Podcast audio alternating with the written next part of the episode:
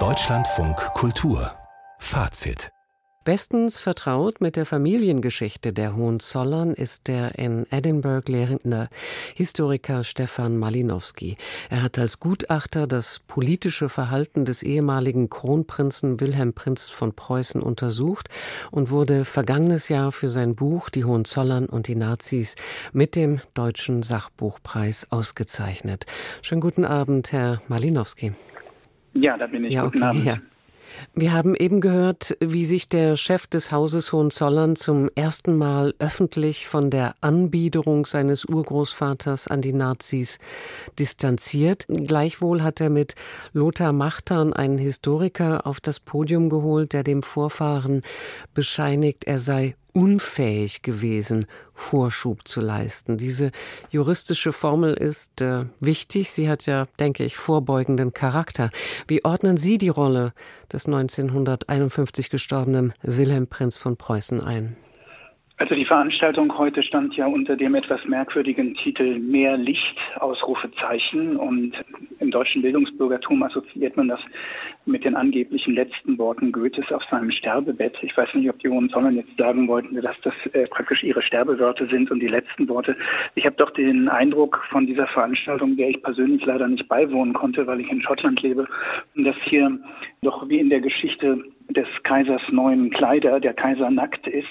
Und mein Eindruck ist bislang, ohne diese 1500 Dokumente bislang äh, durchgesehen zu haben, dass im Grunde nichts Neues geliefert wurde. Also man hätte im Grunde jetzt erwarten können und dürfen und müssen, dass hier irgendwelche Quellensensationen präsentiert werden, mit denen man dann vielleicht das jetzt äh, verfügbare und etablierte Bild nochmal deutungstechnisch verändern könnte mit irgendwelchen Quellenfunden, die uns bislang nicht bekannt waren. Ich sehe diesen Durchbruch nicht, sondern ich sehe im Grunde nur more of the same und eine Bestätigung der Position, die man vorher schon kannte. Der Kollege Lothar Machtern war ja für sein Buch finanziell und organisatorisch von der Familie finanziell auch unterstützt worden. Nach meinem persönlichen Eindruck gehört Machtern seit längerer Zeit zu den Chefberatern des Chefs des Hauses.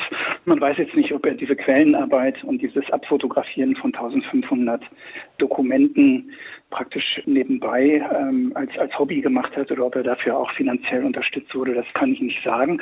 Aber ich würde sagen, jetzt was den geschichtswissenschaftlichen Gehalt angeht, müsste man jetzt mal schauen, was in diesen 1500 Dokumenten, die jetzt dankenswerterweise hier zur Verfügung gestellt werden, drin ist. Äh, lassen Sie mich das so formulieren. Wenn in diesen Dokumenten oder irgendwelchen anderen Dokumenten ein Fund gewesen wäre, mit dem man jetzt juristisch hätte vorwärts fahren können, das heißt, mit dem man hätte belegen oder auch noch plausibel machen können, dass dieser Vorschub nicht stattgefunden habe, dann hätten wir das heute erfahren. Wir haben es aber nicht erfahren, woraus ich schließe, es gibt keine maßgebliche Veränderung des Sachstandes. In seiner Verzichtserklärung hat Georg Friedrich Prinz von Preußen auf ein juristisches Detail verwiesen, demzufolge war der ehemalige Kronprinz im Erbvertrag der Hohenzollern nur sogenannter Vorerbe, während Prinz Louis Ferdinand Nacherbe war. Was bedeutet diese Unterscheidung und welche Türen hält sich der Hohenzollern-Chef damit offen? Also die Frage kann ich leider nicht beantworten, weil das ist eine juristische Spezialfrage, für die müsste man jetzt mit Juristen sprechen.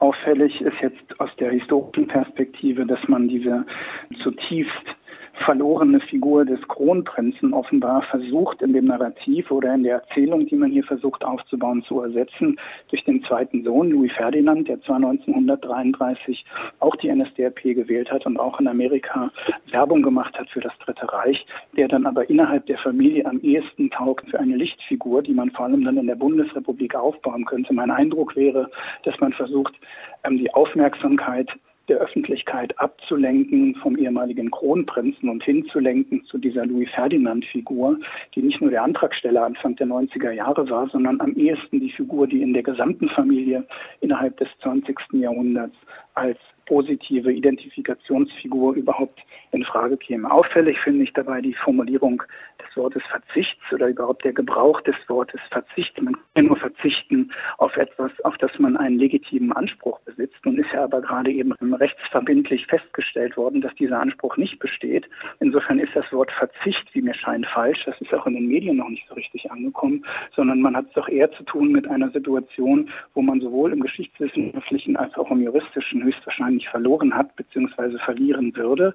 Und in der Situation jetzt einen, die Geschichte so umfunktioniert, dass man das aussehen lässt, als würde man großzügig auf etwas verzichten und den Weg frei machen für eine öffentliche Diskussion. Das hätte man aber auch vor 10 oder vor 20 Jahren bereits haben können. Und dann hätte man nicht im Jahre 2014 Behörden und Medien per Strafanzeige verfolgen müssen, um den Versuch zu machen, die Berichterstattung einzuschränken, um es mal vorsichtig zu formulieren.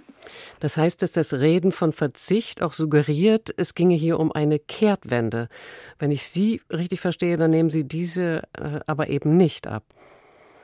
Also es sind ja verschiedene Teile, über die man verhandelt und streitet seit ungefähr 30 Jahren und nur ein Teil davon, sagen wir mal grob gerechnet ein Drittel, hängt überhaupt an dieser Vorschubfrage und ist überhaupt nur verbunden mit der Geschichte des Nationalsozialismus.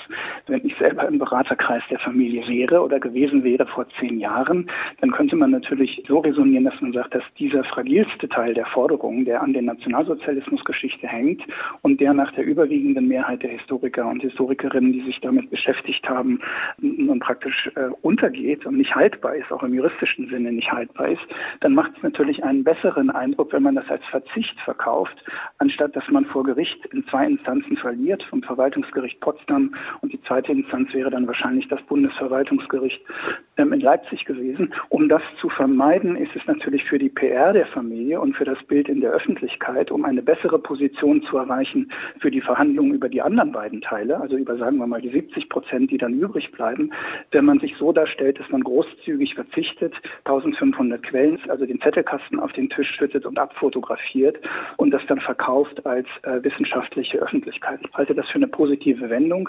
Ich selber hätte es für besser gehalten, wenn es auch eine gerichtliche Klärung gegeben hätte. Aber im Grunde ist diese Klagerücknahme im juristischen Sinne identisch damit. Also für das Land Brandenburg ist im Grunde jetzt rechtsverbindlich festgestellt, dass der Kronprinz eben Vorschub geleistet hat, egal und unabhängig davon, ob der Chef des Hauses, der von sich selbst richtigerweise sagt, er ist weder Historiker noch Jurist, was der Mann jetzt glaubt und findet, sei ihm äh, belassen. Und das ist natürlich sehr interessant. Es hat aber für die Feststellung des Sachverhaltes jetzt keinerlei wirkliche Bedeutung mehr. Die Frage, warum ausgerechnet jetzt ein Teil der Ansprüche zurückgezogen werden und Bereitschaft für außergerichtliche Verhandlungen mit dem Bund signalisiert wird, das steht ja nach der Pressekonferenz im Raum. Was vermuten Sie als Grund, Herr Malinowski? Sind die Prozesskosten also, vielleicht auch zu teuer geworden? Mein subjektiver Eindruck wäre, es ist ein Punkt erreicht, wo man innerhalb der geschichtswissenschaftlichen Debatte in einem Verhältnis von, sagen wir mal, 9 zu 1 steht. Also neun von äh, zehn Historikern, die sich damit befasst haben, würden dazu tendieren zu sagen, wir bejahen diese Vorschubsfrage.